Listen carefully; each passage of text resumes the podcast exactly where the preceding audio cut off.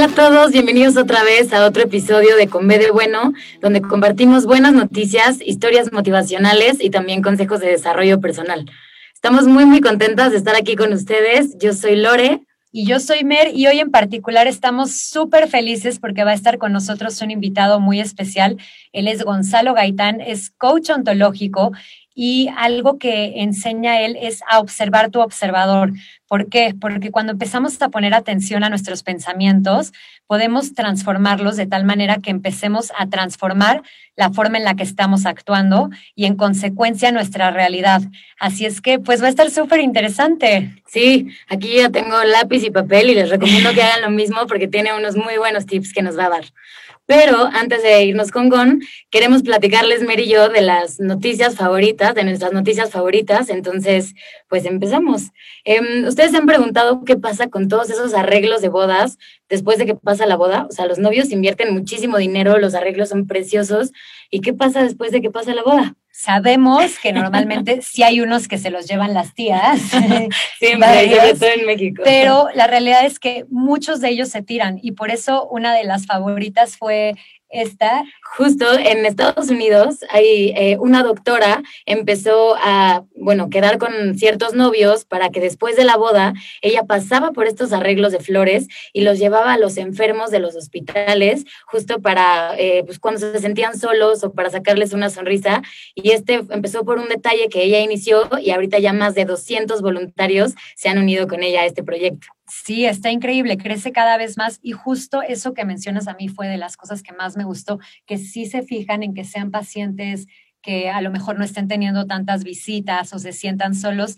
Y además, pues me da muchísimo gusto que no se tiren tantas flores tan bonitas, que nada más se usen un día, como que eso me siempre me ha frustrado un poquito, que al final se siembren tantas flores y, y se corte para que nada más se usen un día. Así es que, bueno, me encantaría que se hiciera aquí en México. Sí, o sea, 100% guardar esa parte para las tías porque es muy necesario, pero también pues poderle llevar algunos a, a, los enfermos o a los pacientes de los hospitales. O cualquier otra persona que pues que le pudiéramos alegrar el día con este arreglo. Sí, sin duda.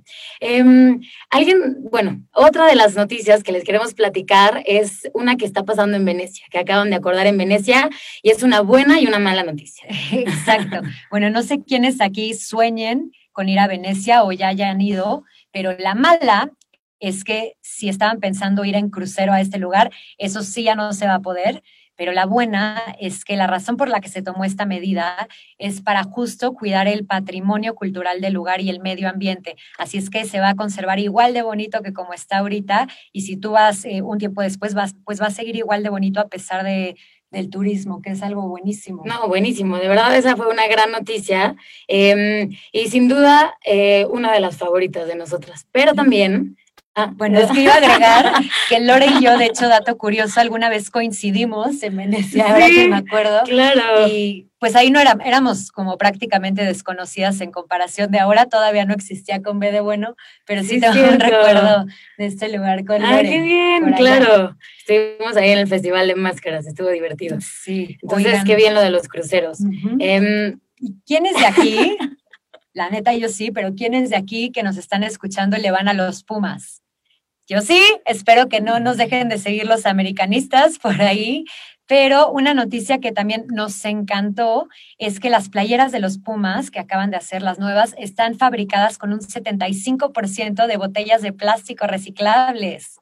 Sí, es una iniciativa que empezaron de hecho con Nike y nos podemos imaginar que pues, si una playera de fútbol está hecha con plástico, que puede ser como toda rígida y nada cómoda, pero justo al revés, es un material que le están dando un segunda, una segunda vida eh, a esas botellas que iban a ser eh, pues tiradas a la basura y justo las, las playeras quedaron padrísimas. Entonces, esto es una buena noticia, no nada más para los fans de los Pumas, sin duda para todos los que somos futboleros y que estamos en pro del ambiente. 100%, y ya, ya hemos visto se replica con otros equipos, así es que ojalá se siga replicando con más equipos.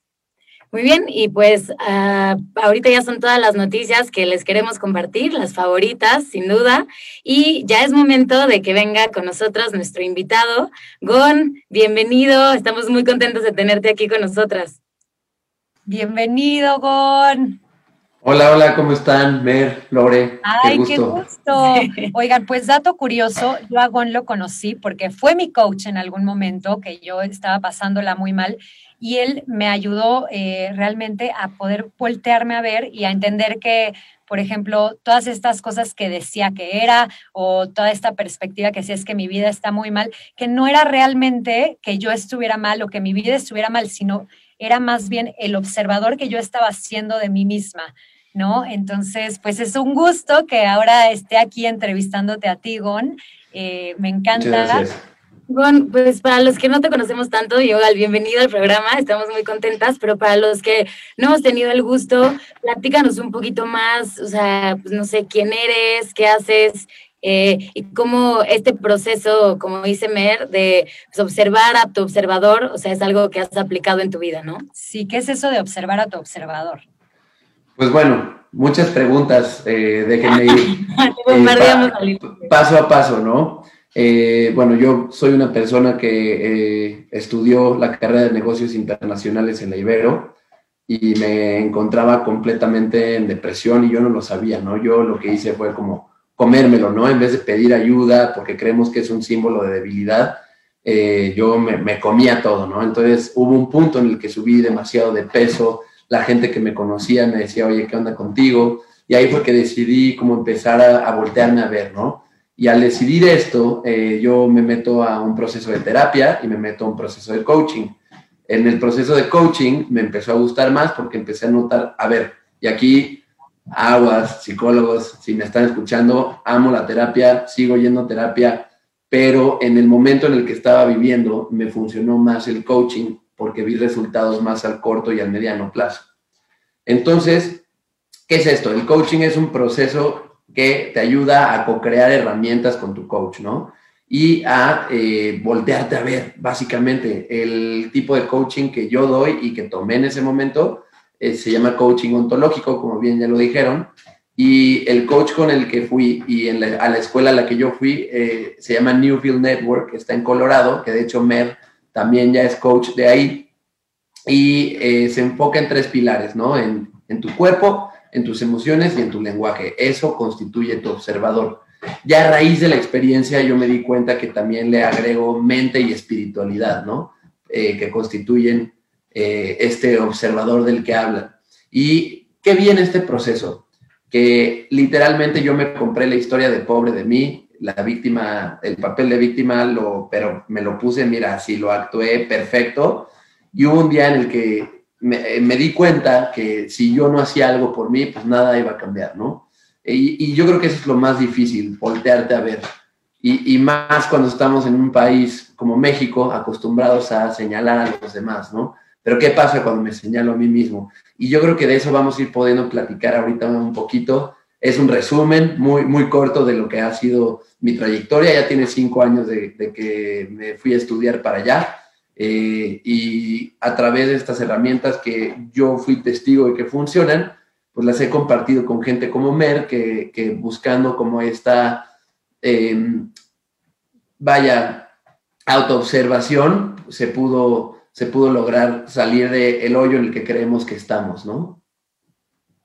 ¿Cómo empezar, Gol? ¿Cómo dirías que, eh, digamos, empiezas tú a observar esos pensamientos y luego cómo logras transformarlos para que entonces puedas empezar a transformar tus acciones y entonces empiezas, empieces a tener resultados diferentes?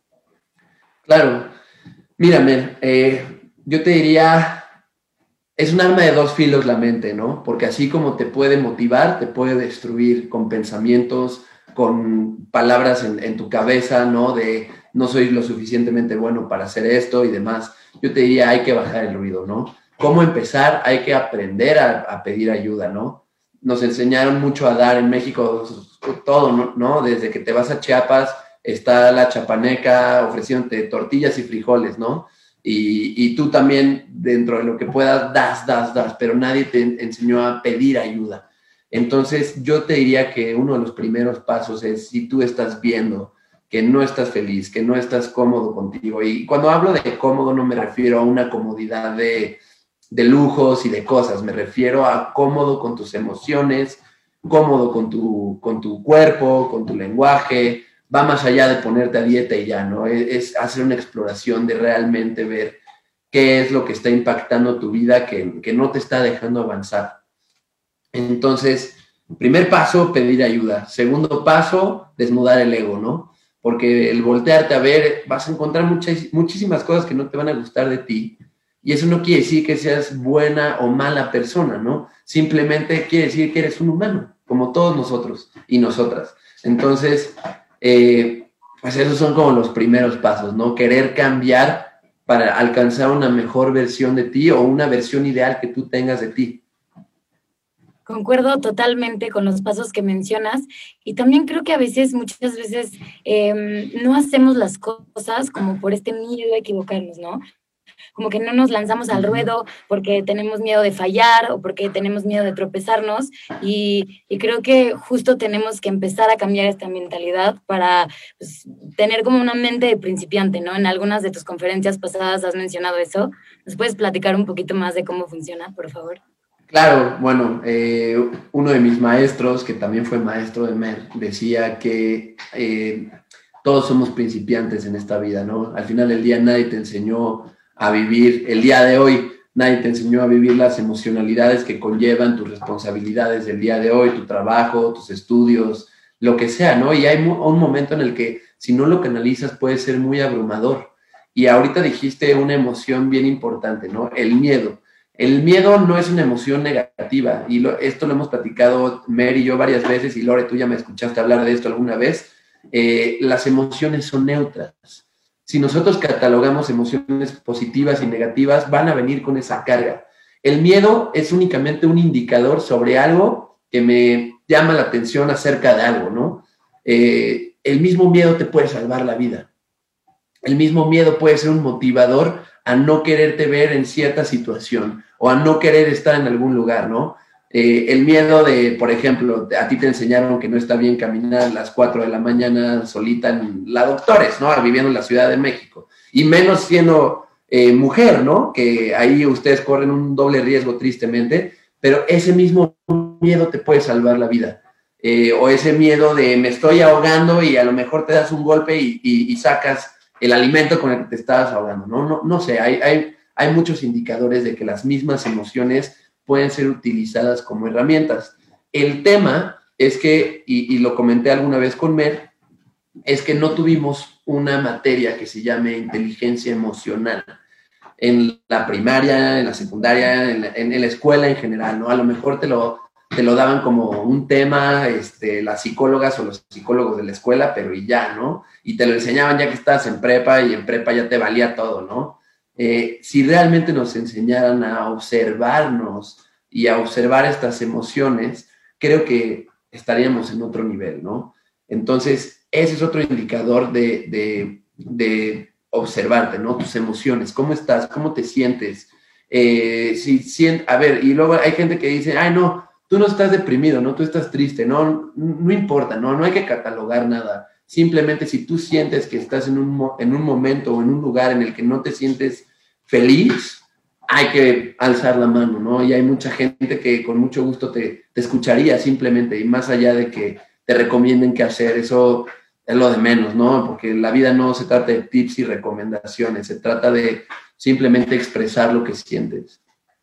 Algo que para mí fue game changer, que me enseñaste tú, hablando justo eh, de las emociones, es como estas emociones están conectadas a nuestros pensamientos y cómo nuestros pensamientos están conectados a nuestras emociones, ¿no? Por ejemplo, eh, yo la semana pasada que sentía que todo estaba bien este, y que me sentía emocionalmente bien, todos mis pensamientos eran, si se puede, todo va a salir bien y el programa de Con B de Bueno de la siguiente semana con va a estar buenísimo y como que todos eran pensamientos positivos porque estaban muy conectados a lo que a cómo me sentía. Y por ejemplo, esta semana me acaban de cortar, estoy un poco triste y, me pasa que me cacho diciéndome pensamientos como de, ay, es que todo me sale mal, ay, es que nadie va a querer estar conmigo. Y algo que ahorita para mí ha sido súper poderoso ha sido esta herramienta de observar a mi observador, porque ya sé que esos pensamientos no definen quién soy. Ya sé que esos pensamientos están viniendo de cómo me siento y no es que realmente sea eso que me estoy diciendo, es simplemente el efecto que está teniendo cómo me estoy sintiendo. Sin duda, y creo que lo que dices va muy relacionado también al cómo te puedes llegar a hablar en un momento, al lenguaje, o sea, como que todo es un círculo, justo lo que estás mencionando, o sea, en el momento en el que empiezas, eh, necesito hacer esto en vez de, o tengo que hacer esto en vez de quiero hacer esto, o como dices de todo me sale mal, o sea, esto de hablar en términos como generales, de nunca, siempre, todo, o sea, como que nos estamos limitando muchísimo y, todo está de cierta manera relacionado, porque hablas así y luego piensas de esta manera. Justo, y es un círculo, porque entonces si te empiezas a decir eh, pensamientos limitantes como todo me sale mal, entonces el, te sigues sintiendo mal ya no solamente por lo que causó efecto en ti en primer lugar, sino por lo que ya también te estás contando, ¿no? Totalmente. Las dos mencionan puntos súper importantes, ¿no? Eh, Mer, lo siento mucho, primero que nada, pero ahora sí que es la experiencia de estar vivo, ¿no? De interactuar con otras personas, de ver si sí, si no, y, qué valioso lo que dices, ¿no? Qué, qué importante el el camino que has recorrido, en el que ya te diste cuenta la importancia de voltear a ver tus emociones, la importancia de voltear a ver tus pensamientos, ¿no? A cuánta gente no le hace, no nos hace falta tener estas herramientas para, para poder canalizar mejor mi actuar respecto a eso, ¿no? Porque las emociones son cíclicas, ninguna emoción es para siempre. El tema es cuando nosotros no sabemos procesarlas, nos estancamos en ellas, ¿no? Y las emociones derivan a estados anímicos, estados de ánimo. Entonces, a lo mejor, y, la vida es una montaña rusa, ¿no? A veces estás arriba y a veces estás abajo, y no importa, si vuelves a estar hasta arriba, puedes volver a bajar, ¿no? Y lo importante es, como dice también Lore, observar tu lenguaje, porque tu lenguaje es una expresión de tus pensamientos, ¿no? Entonces, ¿qué historia te quieres comprar? La historia de nadie va a querer estar conmigo, que, a ver, no quiere decir que lo creas, ¿no? Simplemente transitó por tu mente y lo expresaste. O eh, la de, a ver, soy una fregona y el hecho de que ahorita haya terminado una relación no quiere decir que nunca vuelva a tener una. Ahorita es tiempo para enfocarme en mí y está excelente, ¿no? O sea, es una oportunidad también de voltearte a ver y ver en qué puedes eh, aprender y mejorar. Entonces, por un lado lo siento mucho y por otro lado creo que también la vida te está regalando tiempo para ti misma, ¿no? Y eso también es un regalazo. Entonces, la, importancia de la inteligencia emocional va más allá de este error que podemos hacer de, ay, controla tus emociones, no, no llores, ¿no? Se supone que ya sabes, no, no, no, no se trata de eso. Se trata de expresarlas de una manera sana, que si estoy triste me permita llorar, es catarsis ¿no? Pero que lo exprese, no que me lo guarde, no que me lo trague, que me lo aguante, porque esa misma tristeza se puede convertir en un enojo y luego ese enojo en desconfianza y una bola de, nieve cayendo arriba de la montaña que puede causar una avalancha, ¿no?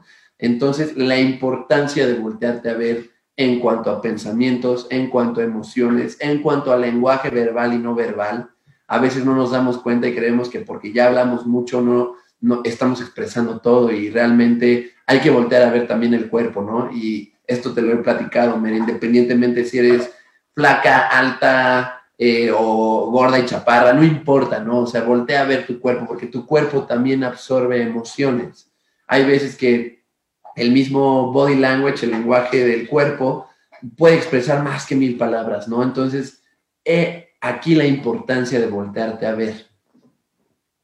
Claro, y ahorita que mencionas todo esto de la inteligencia emocional, o sea, realmente es muy importante aprender a gestionar las emociones, sin duda, y aprender a vivirlas y, como decías, que son neutras, ¿no? Que no tiene una carga positiva o negativa, sino el cómo reaccionamos ante ellas y qué hacemos con lo que nos está pasando y cómo tomamos, pues no sé, ese enojo que tenemos, o sea, como que creo que es muy importante darnos el tiempo de sentirlas, pero también tomar esa pausa para no reaccionar de una manera en la que estamos siendo llevados como por el impulso de la emoción. O sea, un ejemplo, como cuando estamos muy enojados, ¿no? Nos acaban de, este, pues no sé, nos acabamos de pelear con, con nuestros papás o algo así. Y en el momento, pues hay muchas cosas pasando por adentro de ti, sientes ese enojo y ni siquiera estás realmente procesando lo que vas a decir y puedes llegar a decir algo muy hiriente. Entonces, tomar ese tiempo, respirar, hacer esa pausa para después tener una reacción distinta, más bien, no una reacción, sino una respuesta diferente, o sea, creo que también es como importante. Completamente valioso lo que acabas de decir. De hecho, Mary y yo teníamos varias eh, dinámicas o varios ejercicios de respiración, ¿no? Porque la respiración que hace es tomar una pausa, ¿no? Es oxigenar mis pulmones, oxigenar mi cerebro. Cuando estamos enojados, respiramos muy rápido y al respirar tan rápido no estamos oxigenando bien, por lo cual no estamos pensando claramente. A cualquier persona nos ha pasado que enojados decimos cosas que luego nos arrepentimos o que realmente no le queríamos decir y que tristemente lastimas a la gente que más le importas o que más te quiere, ¿no? Papás, hermanos, familia, amigos, amigas, quien sea.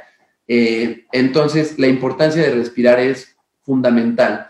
Hoy ya existen muchas plataformas que te ayudan, te, tienen ejercicios de respiración, meditación, este, adelante, ¿no? Pero simplemente tomar una pausa de un minuto y observar tus respiraciones puede cambiar completamente tu estado anímico, tus emocionalidades, y hay veces hasta que te ríes, como no puede ser que me enojé de esto, ¿no? Entonces, es muy valioso. Algo que también les quería compartir con esto y que Mer se va a acordar bien. Eh, hay una teoría que me enseñó uno de mis maestros, Santi Travolsi, hermano, te amo. Si, es, escuchas esto. Eh, la teoría del 90 y 10, ¿no? Y esta teoría la voy a explicar en un minuto, es muy sencilla. Habla de que tu vida es un 100% y fíjate, todo lo que pasa a tu alrededor generalmente la ve como un 90% y lo que yo puedo hacer como un 10%. ¿Te das cuenta lo abrumador que es ese pensamiento? Porque sí, si lo ves físicamente, pues sí, tú despegas en un avión y se dejan de ver los humanos, ¿no? Se empiezan a ver como hormigas y luego adiós. Sí, somos una, una cosita de nada dentro de este planeta, ¿no? Pero si tú en pensamiento cambias este porcentaje y ves que lo que está en tus manos es el 90% y el 10% en lo exterior, ¿en qué va a impactar? En cómo tomo lo que pasa a mi alrededor. Si hay tráfico, pues si lo veo como un 90% y ya voy tarde además, me voy a jalar el pelo y voy a mentar madres y gritarle y me le cierro al de enfrente. Y es un ciclo que cuando llegue al lugar a donde tengo que llegar, pues voy atrayendo esa vibra, ¿no? Esa energía que yo estoy creando como de coraje, de enojo. Entonces la primera persona que me va a decir buenos días, buenos días, ¿no? Y ya a lo mejor ya le cambiaste ahí también el chip. Entonces lo importante es también cómo toma las cosas que pasan a tu alrededor entendiendo que lo único que está en tus manos es tu mente, tus pensamientos, tus emociones, y hay que hacernos responsables de eso, ¿no? Nos la vivimos echándole la culpa a todo lo demás y perdemos de vista que nosotros somos los que tomamos las decisiones de lo que pasa a nuestro alrededor. Buenísimo. ¿Y cómo recomendarías justo ponerle ese cuidado a nuestra mente, a nuestro cuerpo, a nuestras emociones? ¿cómo empezarías tú por usar esas herramientas a tu favor y por cuidarlas? Mira, se dice fácil, la verdad es que no es nada fácil. Eh, observar a tu observador, bien lo dijiste al principio. Repito, el observador son tus emociones, tu lenguaje, tu cuerpo, tu mente, por ende tus pensamientos y tu espiritualidad. No me voy a meter en temas de religión, es tu conexión con lo superior, puede ser con tu yo superior, con el universo, con Dios, con lo que quieras creer, no importa. Y hay que balancear esto, ¿no? ¿Cómo puedo observar mi observador? En una plática con amigas, amigos, con mi familia, ¿cómo me desenvuelvo? ¿Qué palabras utilizo? ¿Cómo camino cuando estoy en la calle, cuando estoy en confianza, cuando estoy solo? Eh, observar ahora sí que, y, se vuelve un trip, ¿no? Porque pues es escucharte hablar, observarte caminar, eh, escucharte interactuar con otras personas, qué palabras dices, eh, qué pensamientos estás teniendo mientras estás teniendo una conversación. La manera más fácil de poder aterrizar esto es una libreta, como un journal, como un diario, en el cual tú escribas todo lo que observaste de ti. Y algo, Mer, que nos enseñaron en Newfield, tú lo vas a saber bien, es preguntarnos preguntas. No importa qué tan tontas o complejas sean, escribe todas las preguntas que tengas, ¿no? De, oye, ¿por qué camino como camino, no? Pues no sé, y te empiezas a clavar, ¿no? Y, más allá de casarte con respuestas, yo te diría, cásate con las preguntas. Eh, somos adictos a las respuestas y hay preguntas que a lo mejor por ahora no tienen respuesta. Eh, ya se irá aclarando, pero con más preguntas. Entonces, tip eh, elemental y que se lo doy a todos mis coaches es, tengan una libreta, exactamente una pluma y escriban. Esto cuesta, ¿eh? A mí me cobraban por estos tips y se los estamos regalando aquí en Exactamente, exactamente, carísimo, ¿eh? Pero sí, eh, creo que sería un, un, gran tip. Escribe tus pensamientos, por qué lo piensas, cuestiónate, ¿no? ¿Qué es lo que sientes? ¿Por qué lo sientes? ¿Qué te hace sentir cierta emocionalidad? Para ti, ¿qué es estar enojado? Para ti, ¿qué es estar triste? ¿Qué representa? muchas veces las emociones son información, ¿no? Cuando estás enojado es, pues, ¿qué te molesta? ¿Qué tanto me corresponde a mí? ¿Qué tanto le corresponde a las otras personas? Creo que eso también te va a ayudar mucho a, aclarar tu, mente. Claro, ¿qué me hace falta aprender, no? A lo mejor, o qué me está queriendo decir esta tristeza que llegó ahorita, o lo que decías, este miedo. ¿Qué tanto me corresponde a mí y qué tanto le corresponde a la otra persona? Creo que es elemental. Sí, es una gran pregunta, la verdad. Sí, que nos tenemos que poner a pensar, o sea, ¿qué, ¿qué, depende de mí? Y esas cosas que no dependen de ti, ¿cómo reaccionas ante ellas, no? Porque no todo lo que nos pasa, pues depende de nosotros, ¿no? Si nos tocó un tsunami o nos tocó un tal, pues no fue nuestra culpa, tal cual. Pero pues cómo reaccionamos ante ello, cómo podemos reaccionar ante la pérdida o ante algo así, eso es algo que definitivamente está en nuestras manos. Justo, algo que creo que eh, ayuda a transformar también muchísimo y a darle sentido a las situaciones por las que estamos pasando es encontrar el para qué, ¿no? ¿Para qué estoy pasando por esto y qué me toca todavía aprender para que pueda seguir creciendo?